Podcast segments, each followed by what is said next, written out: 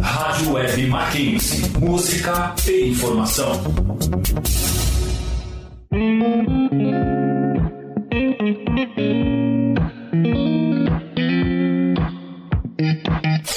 Entre nós.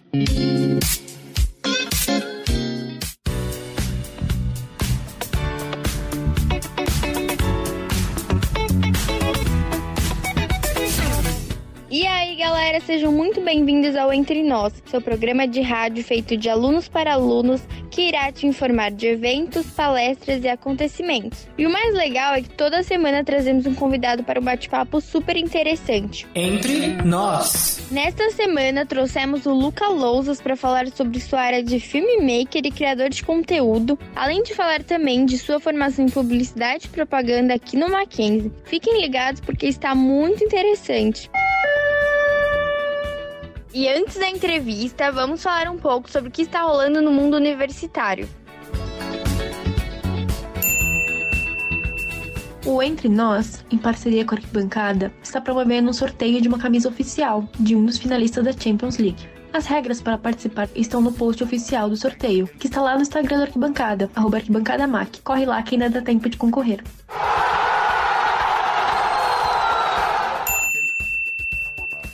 Mackenzie está com um curso de curta duração sobre os direitos humanos e empresas. Nos dias 2 e 6 de agosto, a Faculdade de Direito da Universidade Presbiteriana Mackenzie, junto do programa Exchanging Hemispheres do COI, oferecerá o curso para apresentar a evolução do direito internacional, assim como dos direitos humanos e das atividades empresariais transnacionais. A inscrição poderá ser feita pelo site do Mackenzie e os horários do curso serão das 18 às 9 e meia da noite. Entre nós.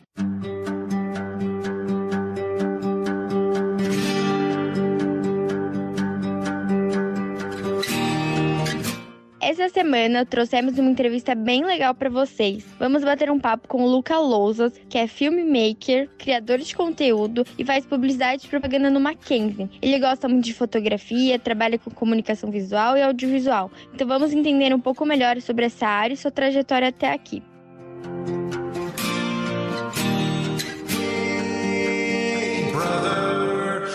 Bom, para começar, a gente queria saber um pouquinho de como que você começou nesse meio da internet e para você contar um pouquinho sua trajetória também. Olha, faz bastante tempo para falar a verdade, porque eu comecei quando o Instagram não era nem Instagram direito, assim, as pessoas não existia essa coisa de influenciador. Eu era skatista, eu tô falando acho que de 2013, talvez, 2013, 2014. Eu era skatista e minha mãe é publicitária. Aí eu cheguei para minha mãe e falei assim: "Pô, eu queria muito um patrocínio" skate é caro, quebra muita peça e tudo mais. Ela falou, então beleza, vamos lá. E aí a gente foi numa loja e a loja falou, ó, para fazer o patrocínio você vai ter que andar com a camiseta para divulgar e no seu Instagram fazer vários posts falando sobre a marca. E foi nessa que começou. Então, desde 2013 e 14, eu posto coisa como se fosse publis e sempre gostei de criar. Desde aquela época eu já, já editava, já estava começando a editar criava várias coisas diferentes, eu me jogava nesse mundo. E antigamente não tinha essa coisa das pessoas falarem mal ou cancelamento, que seja. Então eu me sentia muito livre para fazer o que eu quisesse.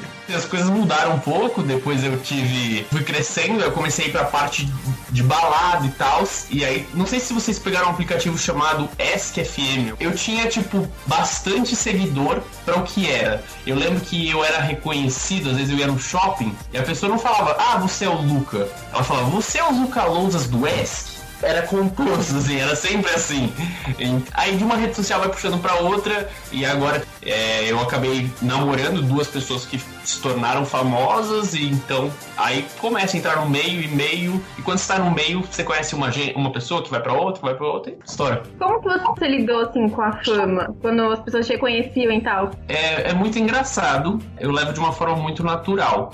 Eu sempre brinco, pô, mesmo com bastante seguidor no Instagram que eu tenho, eu falo que são meus amigos, assim, tipo, eu posto de qualquer. Eu não sou aquela pessoa que vai postar foto bonitinho, arrumado. Não, é como se fosse uma galerona. Eu falo assim, é uma galera no Instagram que são meus amigos. Eu respondo todo mundo que eu consigo ver. Às vezes, do nada, chega no meu, nas minhas mensagens, pessoas querendo, tipo, desabafar ou pedir conselho, um monte de coisa. E a gente conversa como se fosse íntimo de anos e anos e anos. Então, a coisa da fama para mim foi muito tranquila. Quando começou a ganhar muito seguidor, eu tava namorando a Vitória e ela já tinha conhecimento da área. Então ela foi meio que cortando as asinhas para que não subisse a fama para a cabeça. E isso eu agradeço muito a ela, porque eu vejo muita pessoa hoje em dia, muita pessoa, infelizmente, subindo para a cabeça, achando que você é o máximo, você é o melhor. Mas não é bem assim que acontece. São só seguidores, são só pessoas que estão apreciando seu trabalho. Então tem que ir com calma. Foi bem gostoso, assim. Hoje em dia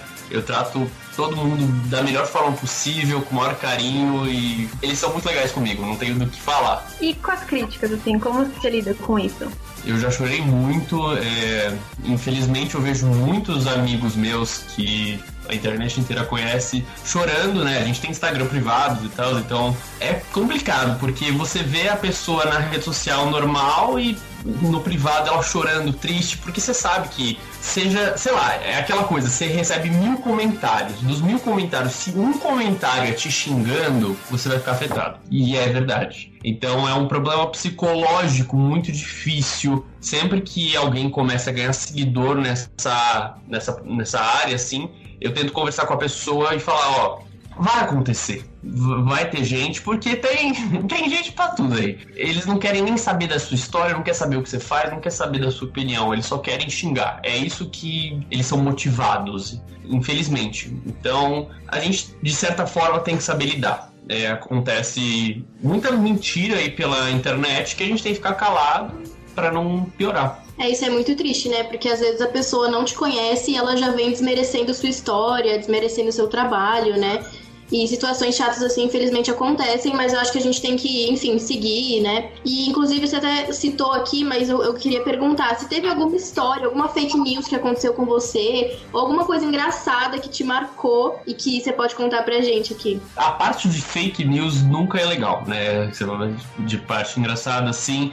Sempre que vai para essa área de coisas que você fala ou as pessoas é, interpretam de uma forma errada ou simplesmente soltam fake news é triste. É, eu vejo, por, falo por mim, falo por amigo, falo por experiência. Não, não tenho como compartilhar muita coisa aqui porque são coisas muito pessoais, situações que não são legais de comentar também, mas acontece. Saiu uma se... essa semana saiu coisa minha e se você responder vai ser pior. Então é, você olha e se fala tá errado e as pessoas não querem saber que tá errado e eu tenho que falar, mas eu não posso falar. É uma área muito complicada.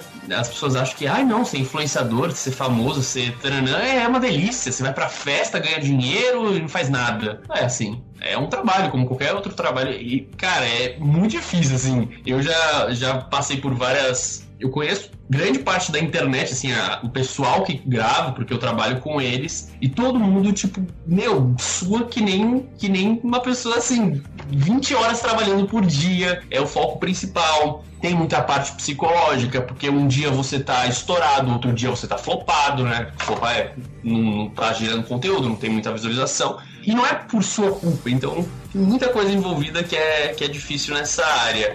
Não, com certeza. Até a gente, né, que nosso Instagram, às vezes a gente acontece situações chatas e muita gente também desmerece, às vezes acha que ah, um programa de rádio, meu, que fácil, sentar, gravar, entrevistar, tipo, muito simples isso e não é nada disso, né? O que passa por trás, que nem você falou, envolve o emocional, mesmo sendo profissional, envolve o emocional. Eu queria te perguntar, é, na sua trajetória no âmbito profissional, tem algum acontecimento que te marcou, que você lembra até hoje, meu, que lição de vida que eu levei, alguma coisa que você pode contar, assim, como profissional mesmo? Como profissional é mais a parte de experiência, de às vezes eu, vamos falar, eu entro na real e paro pra ver, tipo, olha os clientes que eu tenho, olha as pessoas que eu lido. Vai, um dia desses, assim, 2019, eu tava no SBT. O SBT me busca aqui em casa para levar para lá para aparecer na TV. Ou fui dar palestra já. Então, você para assim pra pensar, eu tenho só 20 anos. E é muita coisa para uma pessoa de 20 anos. É, conheço gente até mais nova que conquistou mais coisa, então você fala.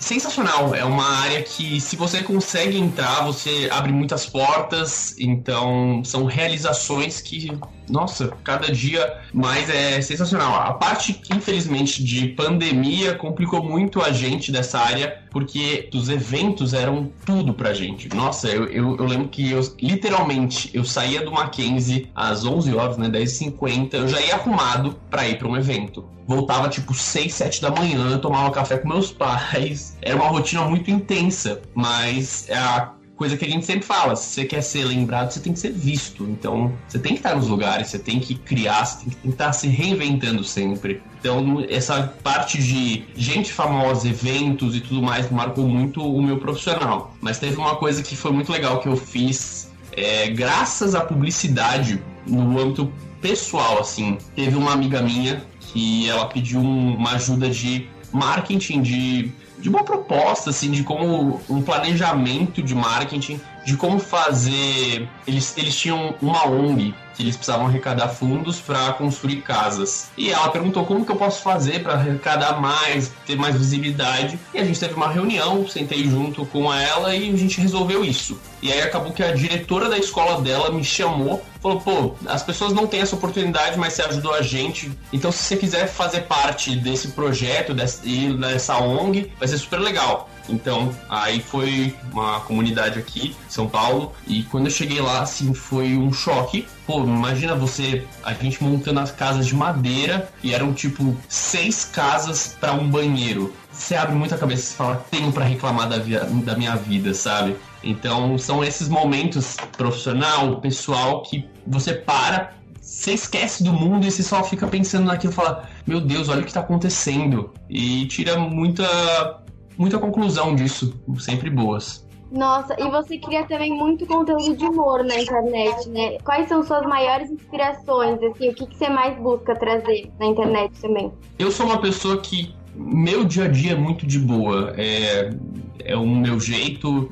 Para você me ver mal é difícil, assim, é realmente muito difícil. Se pá, tipo, são cinco dias no ano que eu fico mal, que eu fico triste, porque eu tive uma evolução pessoal, uma evolução espiritual muito boa em relação às situações. Então, eu posso estar tá no fundo do poço, eu vou saber identificar as coisas boas e vou ficar bem. É, foi um trabalho um pouco difícil, a religião me ajudou muito, mas que hoje em dia eu agradeço demais por isso, não, não tenho o que falar. E você fazia muito vídeo pro YouTube, né? Como que é a sua relação com o YouTube hoje?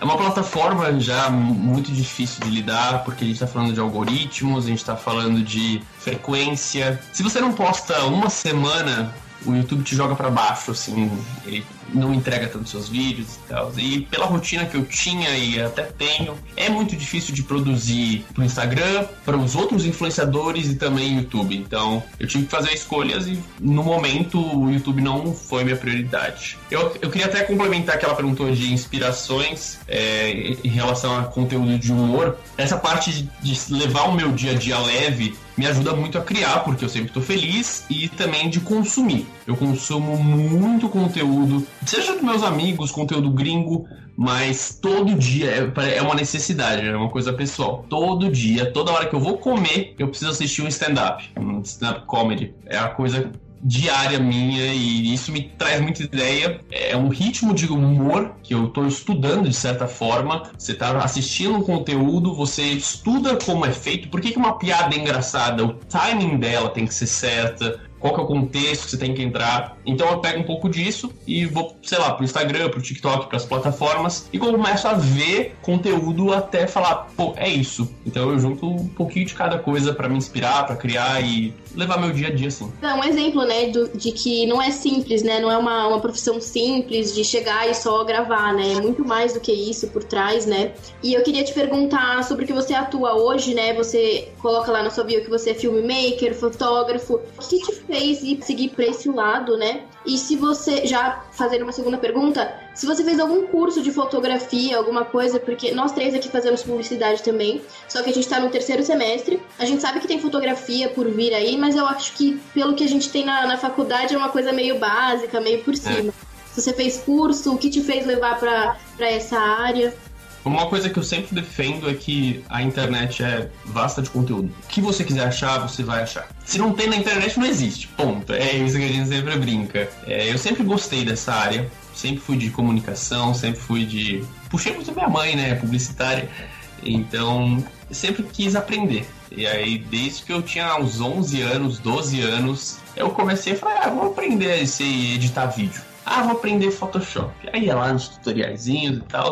E, e, foi dessa forma assim mesmo. Eu tenho bastante curso, eu tenho 5, 6 diplomas, porque eu gosto, eu tô sem fazer nada, eu vou lá, compro um curso, sempre bom aprender, mas assim, não é nem a necessidade de comprar o curso, porque, pô, o que eu vejo de conteúdo no YouTube daria uns 40 mil cursos, assim, não tem. É o dia inteiro. Se eu não tô vendo coisa de humor, é, é estudando. Eu nunca fui. Isso é uma coisa muito pessoal, mas assim, eu nunca fui um bom aluno de estudar, de livro, de escrever. Eu, pô, eu tô me formando agora no Mackenzie eu, sei lá, se o meu caderno tiver, literalmente, se tiver cinco páginas é muito. O caderno da, de todos os semestres, não, eu não escrevo, não nada. Então, foi muito natural os estudos. O YouTube, onde eu pesquisei mais, principalmente uma coisa que, ainda mais vocês estão começando nessa área, quem se interessar mais por vídeo, fotografia, Photoshop, não sei se o que seja, os americanos são muito bons. Eles trazem muito conteúdo de graça, então aprender inglês é essencial. No YouTube você vai encontrar gente fantástica, fantástica, fantástica, sem cobrar um tostão e dá para aprender muita coisa. E você vai treinar seu inglês de certa forma, então junto bom agradável mas tem muito brasileiro também incrível. Vocês vão saber procurar direitinho que você vai achar. Mas assim, minha inspiração, curiosidade mesmo. Ah, eu tenho uma prima que é fotógrafa, ela é incrível, não tem que falar, o trabalho dela é sensacional. Já ganhou o prêmio, acho que da, da Veja, talvez, eu não, eu não lembro, mas ela, sim, é um trabalho fantástico. Só que é uma, é uma área mais de casamento, é uma área que eu já não pego tanto. Mas de certa forma, quando eu ia lá na casa dela, via as fotos, já ficava tipo.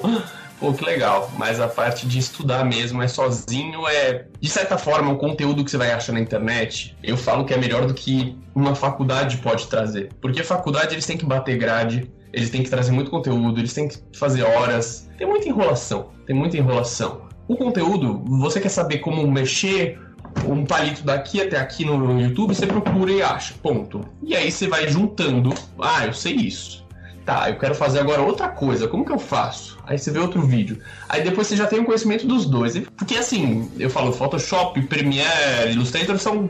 É quase infinito. Para fazer uma coisa você tem 30 possibilidades, então não tem um certo e errado. É uma melhor característica. Eu conheço. A minha mãe ela é madrinha de casamento de um fotógrafo também sensacional, mora lá em Portugal. E tem algumas coisas que eu falo, eu não faria desse jeito. Não tem ele tá certo, eu tô certo. Não, é cada um é cada um, cada um aprendeu de uma forma, existem milhares de formas, milhares de conteúdos. Então, se você quiser se desenvolver melhor nessas áreas, é estudar. Não é nem livro, é, é vídeo mesmo. É, e você produz audiovisual também independente para alguns grandes criadores de conteúdo aqui no Brasil. E aí eu queria te perguntar se pode citar alguns nomes pra gente e falar como funciona mais ou menos isso na sua rotina também. Um trabalho grande que eu tive recentemente foi com a GK, não sei se vocês conhecem. Ela é uma criadora incrível. Eu fiz naquele momento mais uma parte de, de direção de fotografia, eu tava com uma outra equipe de uma outra produtora, eu tenho minha própria produtora, mas eu tava com uma outra produtora que é de amigos meus, e eles falaram, ó, oh, preciso de uma ajuda, tinha um outro cara para me ajudar nas câmeras, eu só ficava mais indicando, ó, oh, aqui é legal, vamos colocar uma segunda câmera ali. Então, a minha área com os influenciadores, seja GK, seja Giovana Chaves, que também é muito grande, a própria Vitória, minha ex, uh, Carol Bresolin, o Joãozinho, tem bastante pessoa do meio, assim, é, principalmente youtubers é o meu foco, que eu presto esses serviços, e é, seja para segurar a câmera, para porque às vezes a pessoa não entende que tem, ah, é só segurar a câmera. Não é bem isso, assim, eu falo de uma forma mais ampla, mas você tem que saber como regular a câmera certa, é muita coisa. Iluminação, qual que é o jeito certo de fazer? Vou fazer de três pontos, vou fazer tal. Porque assim, se for para segurar a câmera, coloca no tripé lá e faz. Então não é só segurar a câmera. Também tem estilo, se você vai fazer um dolin, se vai fazer zoom, tem diferença se você vai se aproximar a câmera ou se você vai dar zoom. Então você vai misturar, é, é muito de experiência, não é nem também estudo, mas é mais de experiência de entender no YouTube qual é a comunicação que você vai fazer, qual que é a técnica que você vai fazer para passar o sentido que você procura. E os youtubers me procuram por isso mesmo. Eles, como eu, eu estou no meio, eu consigo entender mais fácil o que eles querem, consigo entender os projetos que eles têm de uma forma mais ok, porque a gente está falando na mesma língua. Então facilita muito. É esse serviço principalmente que eu presto para os youtubers. Às vezes também de fotografia. É, é, mais, é mais vídeo, mas fotografia também gosto bastante. Tenho me dedicado para aprender mais. E é engraçado que você falou isso, porque a gente entrevistou inclusive uma menina que ela falou muito disso. Que na faculdade a gente não vai aprender quase nada. Tudo que a gente vai aprender é por experiência, é pegando estágio, é botando a mão na massa, né? E é muito isso também. A gente, quando pegou o programa, não tinha nem ideia do, que, do trabalho que dava, de fazer roteiro, preparar isso, preparar aquilo. E é, e é muita experiência mesmo. E já engajando, eu queria te perguntar como que você concilia os seus estudos com os seus trabalhos, com a sua vida pessoal, enfim, como que você organiza a sua, a sua rotina para que fique algo saudável, assim, né? Para não exagerar, para não estressar, para não passar do limite. Uma coisa que você comentou agora, que é essa parte de experiência, é, eu tenho uns exemplos muito legais que eu sou uma pessoa, igual eu falei, eu, gosto de comprar curso, eu gosto de estudar, eu gosto da teoria, de saber para poder falar, mas eu tenho amigos meus fotógrafos que não têm teoria, mas eles fazem, colocaram a mão na massa e fazem melhor do que eu. Aí você fica tipo, gente, mas eu estudei para isso. Não importa, é, às vezes a teoria não vai bater com a prática, a prática que importa muito. Às vezes a, a prática vai é, ser interrompida porque você não sabe uma técnica, mas aí você procura. Então não adianta você só ficar estudando, estudando, estudando, estudando, estudando sem se praticar. Era um erro que eu tive por muito tempo e agora consegui me desenvolver mais com projetos pessoais, com outros youtubers, mas é muito importante ter essa parte da prática. Não, a, a parte da faculdade é um pouquinho difícil, não vou negar. Ainda mais que eu faço à noite. E a parte de influenciador é à noite. Influenciador não é o que acorda cedo, não é o que trabalha cedo. Então tem diversas vezes que eu tô no meio de um job e começou a aula. Caramba, e agora? Já perdi muito conteúdo, já, nossa, me ferrei para correr atrás. Acaba tendo que fazer, né? São suas obrigações e você tem que dar um jeito. Eu sou muito da noite mesmo. Eu literalmente prefiro passar até seis da manhã estudando, trabalhando, do que acordar às sete da manhã para fazer antes. Eu não. Eu gosto da madrugada, eu gosto do silêncio, eu gosto do, do meu tempinho ali. Tô corrido, se vira, vira madrugada aí. Às vezes eu tomo café da manhã com meus pais e vou dormir, mas você tem que fazer, não tem essa. Tem que entregar trabalho da faculdade, vai ter dia que você vai estar tá com job, com vídeo para gravar, com trabalho da faculdade e, e, e, tipo, no outro dia não tem nada. Então você fica meio tipo, pô, não posso transferir? Não, tem que fazer. Então não tem muito jeito. E como que a pandemia influenciou agora nos seus projetos? Porque assim, acaba às vezes desmotivando ou tendo que se reinventar cada vez mais, né? Então eu queria te perguntar como que foi pra você também. Eu acho que a pandemia, claro, não, não falando em relação ao que aconteceu com as pessoas, a, o, o meu pessoal nesse período de pandemia foi muito bom. Foi um momento que Igual eu falei, antigamente, quando tinha evento, eu não parava em casa. Eu literalmente não parava em casa. Era da faculdade para evento, do evento para gravação, da gravação. Eu não parava. E você não parando em casa, você não para para pensar em si. Eu não pensava em mim. E isso era um problema muito grande quando você percebe, porque na correria você não percebe. Parei tive que parar com tudo e ficar em casa e não sair, que eu comecei a falar, pô, tem algumas coisas na minha vida que não tão legais e tem algumas coisas que eu posso melhorar. E nessa entrou muito trabalho. Foi muito engraçado que, por exemplo, eu acabei ah, literalmente, eu tenho duas empresas, as duas empresas foram durante a pandemia e uma foi por acaso da outra. A minha produtora, antigamente, ela era a Laos. E aí eu falei, ah, legal. Já que eu vou fazer esses vídeos para os youtubers, eu quero ter uma camiseta, eu quero ter um casaco para ir trabalhar, para divulgar a minha produtora. E nessa que eu fiz um casaco, foi, foi o casaco cinza. Eu ia até usar, agora vai estar calor. Eu coloquei o casaco e postei um, uma foto no Instagram, um story, mostrando, ó, oh, gente, fiz um casaco para minha produtora. Meu, meu direct lotou, mas lotou, lotou, lotou. E todo mundo falou, não, mas eu quero, eu quero. Aí eu falei, pera, então calma aí, se as pessoas querem, da demanda que a gente cria uma oportunidade, né? Oferta e demanda que, que a gente aprende. Aí eu falei, então eu vou abrir uma empresa. Aí eu abri uma marca de roupa, comecei a dedicar nessa parte e troquei a. O que era produtora não é mais produtora, virou só loja de roupa e a produtora virou outro nome, que é K9. Foi isso, foi muito importante porque foi a pandemia, foi o momento que eu tive que parar para ver as oportunidades, para ver o que estava acontecendo comigo, com a minha empresa, com tudo ao meu redor e falar, tá, o que, que a gente vai tirar de aprendizado disso? Porque literalmente esse é um momento de aprendizado. É, é um momento de se dedicar mais às pessoas, é, de, de ser mais afetivo, né? De dar um carinho às vezes a palavra eu te amo vai ser muito importante, pode ser, às vezes, infelizmente, a última vez que você vai falar pra pessoa. Então, tem muita coisa que você tem que pensar. Parte profissional, mesmo sendo difícil, porque, claro, se eu tivesse evento, se eu tivesse mais gente disposta a criar conteúdo, sair para gravar, eu teria mais demanda na minha empresa, mas de certa forma a gente vai se adaptando, vai sempre que eu vou sair para trabalhar, eu tô de máscara, eu tô me cuidando, e dando um melhor auxílio para quem quer o serviço e criando nome, trazendo nome no mercado, mostrando o meu potencial para quando a gente sair dessa pandemia conseguir ter uma equipe, contratar mais gente e aí crescer bastante. Como que foi participar da websérie da VTube? Você até falou um pouco dela aqui. Como que foi essa experiência para você? Cara, foi muito louco, assim, porque eu não sou ator, não, não tem nada a ver com ator. então, tipo, eu fui, pra falar a verdade, assim, ó, eu tive aula de teatro na escola. A gente tinha, né, na escola tinha essa, essas áreas. Eu acho legal, acho interessante, mas não, não é o que eu gosto. Mas quando eu tava com a Vitória, é, a gente começou a ficar, a namorar, ter esse relacionamento bem quando tava começando os projetos dessa série. É, eu vi ela escrever a série à mão, eu vi tudo acontecer. E tinha o papel do Sérgio lá.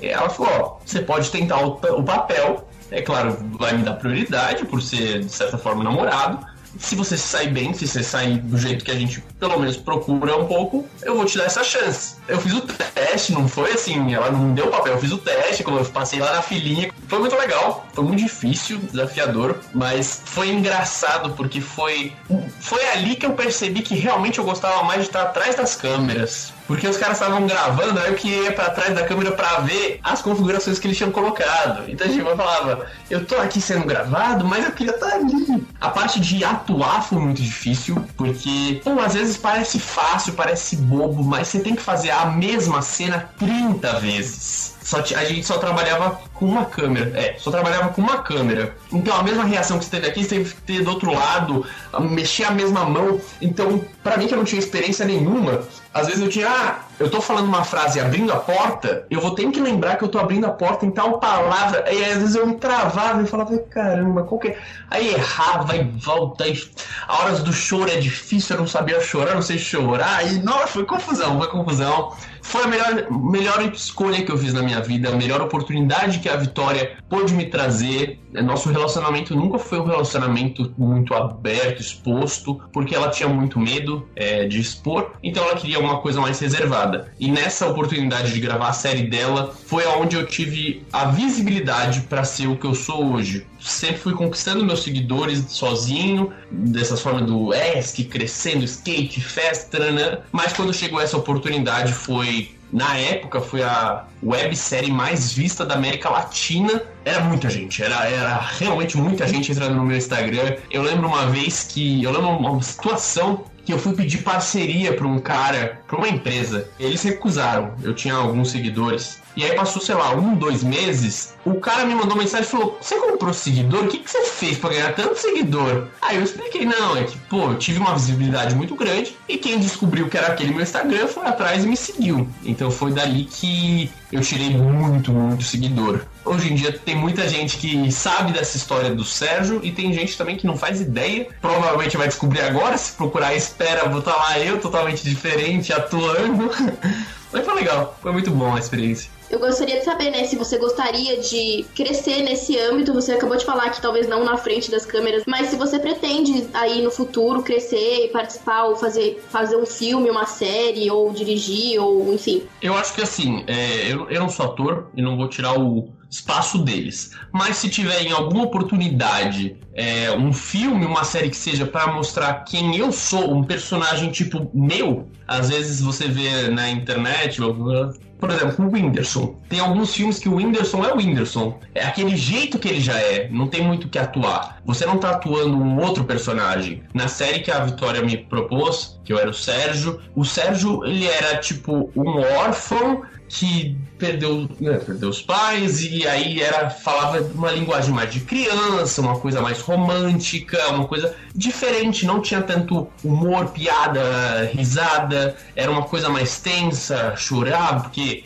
se não me engano eu tinha perdido a minha mãe por câncer, então era uma eu tinha que trazer uma coisa mais triste, mais tensa e eu não conseguia. Eu, eu sou muito feliz, eu sou muito alegre eu lembro que para fazer algumas cenas eu tinha que realmente pensar em coisas, em acidentes, eu tinha que pensar em coisas tristes para ficar mal. E eu falei, não, se for uma próxima oportunidade nesse sentido de interpretar uma situação, aí eu deixo para quem sabe, para quem estuda e pô, os atores são incríveis que a gente tem, conheço vários amigos meus. Mas se eu tiver uma oportunidade sim de fazer um filme, uma série que seja com um conteúdo mais divertido, mais leve, eu faria muito. Participações, é, há muitas coisas que passam na, no Multishow, eu adoraria participar. Um sonho que eu tenho para realizar, mesmo não sendo humorista, é participar do show dos Barbichas, que eles têm do improviso. Eu acho incrível, incrível.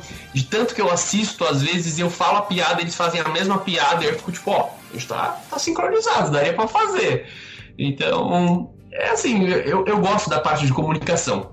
Seja um filme, seja uma série, seja teatro mesmo, mas do meu lado mais leve, mais humor, mais felicidade pergunta é se você tem algum plano futuro, é, se você pretende seguir na área que você atua ou se você quer melhorar algum projeto que existe. E se você pode dar algum spoilerzinho de algum projeto que está por vir, alguma coisa assim, para contar pra gente. Em relação à parte profissional de desejos, eu tenho muita vontade de me profissionalizar, mas nessa parte de produtora com ênfase em peças publicitárias. Eu sempre quis linkar os dois. Às vezes as pessoas me perguntam, pô, você quer fazer filme? Não é muito minha intenção agora, não é o que eu penso no momento. Eu queria juntar mesmo as peças, os filmes publicitários que eu tanto estudo e eu acho incrível com uma parte prática que eu faço. É, e eu não vejo tanta representação disso, não vejo tanto nome presente, tipo, é claro, existem milhares e milhares de empresas que façam isso, mas não vejo com tanta divulgação, não vejo falando tanto dela, então eu queria trazer, através desses meus amigos influenciadores, conseguir destacar mais a minha empresa. Isso vai ser com o tempo, vai ser com me formando. Eu ainda tenho o desejo de fazer uma próxima faculdade, talvez não no Brasil, mas nos próximos anos é o que eu vou procurar estudar. Bem, criar bastante conteúdo. Hoje em dia eu crio mais conteúdo porque eu gosto. É, claro, tenho, eu tenho a minha parte de monetização, ganho um, um, dinheiro pela internet, mas a minha parte empresário fala muito mais alto, minha parte empreendedor. Ah, eu quero ter minha produtora, eu quero ter minha loja, eu quero abrir mais coisas. Eu, eu gosto, eu gosto de inventar, eu gosto de criar. Então, assim, o que vocês podem esperar de mim no futuro? Não sei, porque nem eu sei, porque é assim, ó, um dia tô uma coisa, outro dia tô outra. Sou geminiano. Sou geminiana é difícil, gente. Aí cada dia tô uma coisa. Mas com certeza coisas boas, coisas muito criativas que vão impressionar todos. A gente curtiu muito, eu tenho certeza que o pessoal que está ouvindo também vai gostar muito, aprender bastante com as suas dicas também. E para quem está ouvindo também, vocês podem conferir o jogo que a gente vai fazer com o Luca é, no nosso Instagram, que é @máquina E eu que agradeço pela oportunidade, foi muito gostoso. E, pô, super legal. Sempre que eu puder ajudar vocês também na parte de algumas dicas do Mackenzie, eu tô por aí. Me manda uma mensagem que estão aí. Obrigada.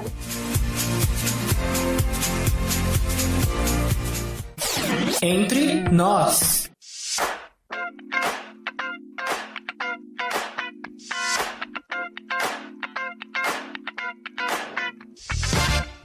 Agora vamos às indicações de cada um para essa semana. Nessa parte, gostamos de dar dicas para vocês, seja de algum filme, algum site, alguma página nas redes sociais, entre outros.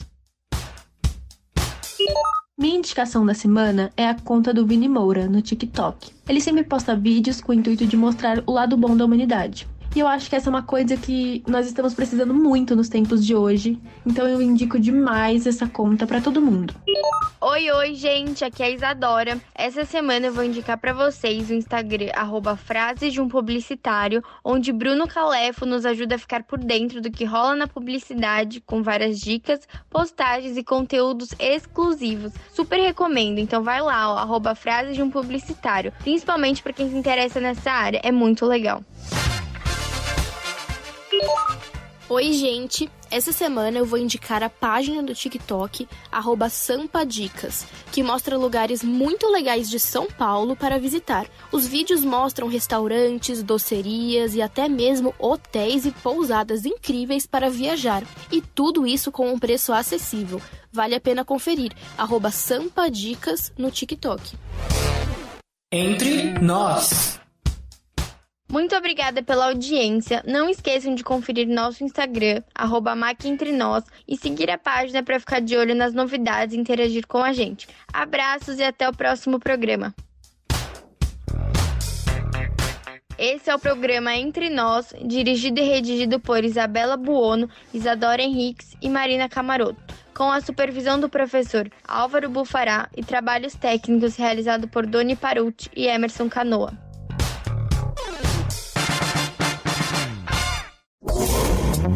Rádio Web Mackenzie. Música e informação.